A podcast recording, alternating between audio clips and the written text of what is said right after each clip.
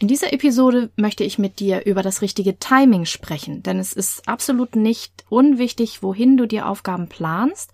Das heißt, wenn du natürlich wenig Zeit hast, ist besser, die Zeitfenster zu nutzen, die du hast, aber wenn du die Auswahl hast, dann solltest du klug wählen. Viel Vergnügen!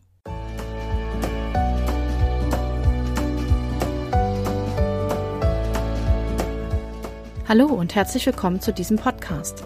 Ich bin Katrin Grobin und du bekommst von mir hier viele hilfreiche Methoden, Tipps und Übungen rund um die Themen weniger aufschieben und entspannter leben. Ich wünsche dir spannende Erkenntnisse und ganz viel Freude damit.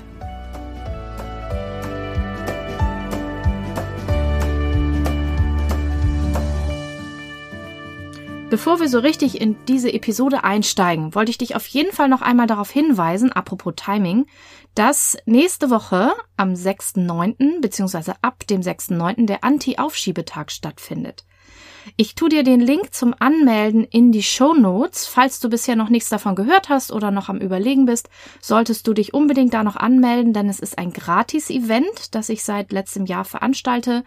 Da gibt es viele Beiträge. Dieses Jahr sind es circa zehn, bisschen mehr, von verschiedenen Expertinnen und Experten rund um das Thema Aufschieben, Prokrastination. Ich bin natürlich auch dabei und mache auch zwei Webinare. Ähm, wenn du dich anmeldest, erfährst du mehr darüber. Auf der Seite zum Anmelden siehst du auch schon mal, wer alles dabei ist und mit welchen Beiträgen.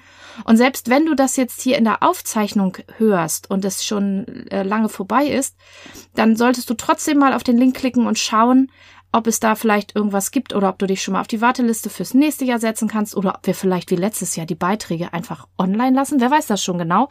Also schau einfach mal ähm, schau dir die Seite an und melde dich am besten an und dann kriegst du Post von mir und ich freue mich, wenn du dabei bist. So, und jetzt zum Thema ähm, Timing. Beziehungsweise im Titel ist ja sowas wie äh, Biorhythmus oder Leistungskurve. Und das ist ein ganz wichtiger Punkt. Also wenn du natürlich wenig Zeit hast, so wie ich jetzt gerade, meine Tochter ist zu Hause mit Erkältung und ich muss jetzt gerade gnadenlos jedes Zeitfenster ausnutzen, was sich mir bietet. Da kann ich natürlich auf sowas wie Timing keine Rücksicht nehmen. Aber wenn ich die Auswahl habe, dann macht es durchaus einen Unterschied, wann ich verschiedene Aufgaben angehe. Denn je nachdem, wie fit ich gerade bin, also wie meine Leistungsfähigkeit und Bereitschaft gerade aussieht, werden diese Aufgaben weniger lange oder länger dauern. Das habe ich viel beobachtet und sehe es auch immer wieder in Veranstaltungen oder auch Coachings, ähm, gerade auch zum Beispiel Studierende, die eben auch Familie haben oder die auch noch arbeiten, aber auch äh, Arbeitnehmerinnen, Arbeitnehmer, die vielleicht nebenbei noch ein Business aufbauen oder auch für ganz andere Aufgaben.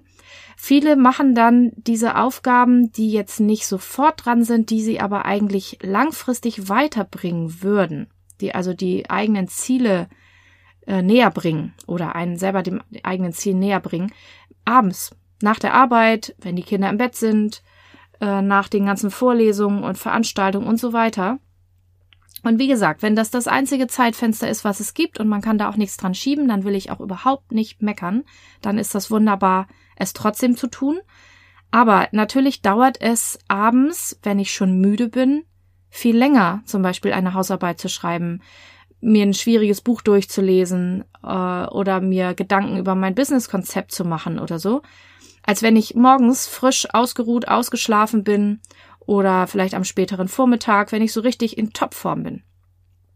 Und darum soll es in dieser Folge gehen, dass du einmal überlegst, wann bin ich denn eigentlich fit und dass du dann in diesen, wo es dir richtig gut geht und wo du richtig gut denken kannst und alles ganz leicht von der Hand geht, nicht nur die Wäsche zusammenlegst, mal profan gesagt, oder staubsaugst oder Essen kochst oder eben äh, deine Erwerbsarbeit tust, wenn du sie denn schieben kannst natürlich, sondern dass du da auch mal deine A-Prioritäten bearbeitest oder auch die B-Prioritäten, also die, die Dinge, die dich dein Ziel näher bringen, die absolut wichtig sind. Und dafür gibt es einen, also eine Kurve, gibt's in Lehrbüchern. Ähm, ich bin noch nicht ganz sicher, ob ich diese Woche aus genannten Gründen einen äh, Blogartikel schaffe, aber ich werde das Bild auf jeden Fall auf meinen Blog stellen, dann kannst du dir das einmal angucken. Ähm, als Beschreibung, das ist so eine Linie und die beginnt frühmorgens erstmal mit mit sehr niedrigem Stand, Also links hast du die Y-Achse, hast du die Leistung oder Leistungsfähigkeit und unten auf der X-Achse hast du die Uhrzeit. Und auf dieser Mittelwertskurve aus dem Lehrbuch, aus dem ich das habe, beginnt halt morgens sehr früh, äh, sehr, sehr niedrig. Und äh, dann ist hier der Höhepunkt, also es steigert sich dann langsam. Der Höhepunkt bei dieser Kurve ist um 10 Uhr. Das muss natürlich nicht heißen, dass bei dir der absolute Leistungshöhepunkt um 10 Uhr ist. Das ist so eine Mittelwertskurve. Und wie das so ist bei Mittelwerten, ähm, das mittelt sich halt raus. Ja, da gibt's welche, die sind morgens um 6 schon ganz fit oder um 7 und andere brauchen noch bis um 11 oder um 12, bis sie so richtig warm sind. Das Wichtige ist, dass du weißt, es geht halt hoch und dann gibt es so einen Höhepunkt und der fällt dann in dieser Kurve mittags ab. Mittags fällt er bei den meisten ab, spätestens nach dem Essen übrigens weil wir ja dann in die Verdauung gehen und die ganze Blutzufuhr hauptsächlich in den Bauchraum geht, damit die Verdauung gut läuft und entsprechend ist das Gehirn dann ein bisschen weniger versorgt. Also gibt es so ein das sogenannte Nachmittagstief oder man kann es auch Suppenkoma oder Fresskoma nennen. Das sehe ich auch in Seminaren immer wieder, so nach dem Mittagessen. Da ist nicht viel los, da kann ich nicht die schwierigste Aufgabe mit den Leuten machen. Ja, am besten noch eine Stillaufgabe mit hier habt ihr einen Text, lest den mal und sucht euch mal das Wichtigste raus. Das funktioniert einfach nicht, weil man gerade in diesem Nachmittagstief gar nicht gut denken kann. So, und dann geht die Kurve am späten Nachmittag in der Regel oder frühen Abend nochmal wieder nach oben. Auch das ist unterschiedlich. In dieser Kurve ist so 18 bis 20 Uhr nochmal so ein Hoch. Aber auch das ist verschieden. Ich weiß, es gibt Leute, die sind dann eher um drei nochmal wieder wach. Es gibt Leute, die sind abends um zehn nochmal so richtig wach. Das ist auch was, was du bei dir beobachten musst, wie das bei dir ganz persönlich denn am besten aussieht. So, und am Abend irgendwann fällt es dann ab, bis es in der Nacht dann so richtig tief ist. Da gibt's auch so die Zeit, so zwischen zwei und vier Uhr, sag ich mal, wo auch ähm, ich mal gelesen habe, dass da die meisten Autounfälle leider passieren, einfach weil die Leute einschlafen am Lenkrad. Also ich habe selber schon mal erlebt, da bin ich in den Harz gefahren mit meinem alten VW Jetta damals, Diesel, so Harburger Berge, Kasseler Berge hoch im dritten Gang, sonst hätte er das nicht geschafft. Und so gegen halb drei oder so äh, habe ich gemerkt, wie mir langsam die Augen zufallen und dann bin ich ganz schnell auf die nächste Raststätte und habe da erstmal ein Nickerchen gemacht. Es gibt so eine Zeit, da sagt der Körper einfach schlafen. Im Seminar mit Studenten sage ich immer, das ist die Zeit, wenn du auf einer Party bist und die Party ist nicht so toll, ist ein bisschen lahm wo du dich auf keinen Fall irgendwo hinlegen solltest, weil du sonst wahrscheinlich da liegen bleibst und dann am nächsten Morgen von der Putzkolonne gefunden wirst, weil das äh, wäre natürlich peinlich. Also das ist die Zeit, wo der Körper einfach total auf Schlaf eingestellt ist und auf Erholung und das ist ja auch gut so. So, das wäre so eine prototypische Kurve. Dann gibt es noch in diesem Modell natürlich Unterschiede, wann wer mehr oder weniger wach ist. Wenn man es sehr verkürzt macht, gibt's die Eulen und die Lerchen. Die Eulen sind die, die morgens schwer aus dem Bett kommen, beziehungsweise die besser einen Job haben, wo sie nicht so früh anfangen müssen, weil sie eben einfach länger schlafen und dann später fit sind, dafür aber abends länger durchhalten. Und die Lerchen sind die, die von alleine morgens um sechs ausspringen aus dem Bett und juhu und dann den Tag beginnen und dafür abends beim Fernsehfilm einschlafen. Das ist natürlich sehr verkürzt. Ähm, es gibt da andere Studien, die mit anderen Modellen arbeiten und verschieden, also gar nicht mit Typen, sondern mit unterschiedlichen Zeitfenstern. Ähm, da will ich jetzt gar nicht so sehr ins Detail gehen. Aber ähm, es ist natürlich wichtig, dass du für dich weißt, bist du denn eher eine Eule oder eine Lerche oder irgendwas dazwischen? Wann sind denn deine guten Zeiten? Wann kannst du persönlich gut arbeiten? Tatsächlich kann sich das über die Lebensspanne auch verändern. Also ich war mal im Studium eine totale Eule und habe alles nachts gelernt, wo natürlich auch dann wenig Ablenkung sind. Das ist dann sehr verlockend, gerade in Studienzeiten, wenn der Tag so aufregend ist und man so viel machen kann, dass man dann schwört, ich kann mich nur nachts konzentrieren, wenn mich keiner stört. Das hat sich natürlich jetzt mit Kind spätestens total umgestellt oder auch seit ich einen Job habe, wo ich morgens um neun, halb zehn anfange. Da hat mein Körper sich jetzt schon auch dran gewöhnt. Also ich werde von ganz alleine meistens äh, schon wach, außer die Nacht war ganz fürchterlich oder ich war sehr spät im Bett. Dann werde ich eigentlich immer schon von alleine wach. Ähm, Trotzdem werde ich jetzt keine ausgesprochene Lerche werden, dass ich irgendwie um fünf von alleine aufwache. Ich bin aber auch keine totale Eule. Also ich bin auch abends dann müde irgendwann. Ich bin irgendwo dazwischen. Und das ist gut, das zu wissen und auch zu wissen, wann kannst du denn am besten arbeiten, wann ist deine Primetime. Um das rauszufinden, kannst du äh, mal vielleicht eine Handyuhr stellen, alle ein, zwei Stunden und dann mal darauf achten, wie geht's mir denn gerade, wie fit bin ich denn gerade?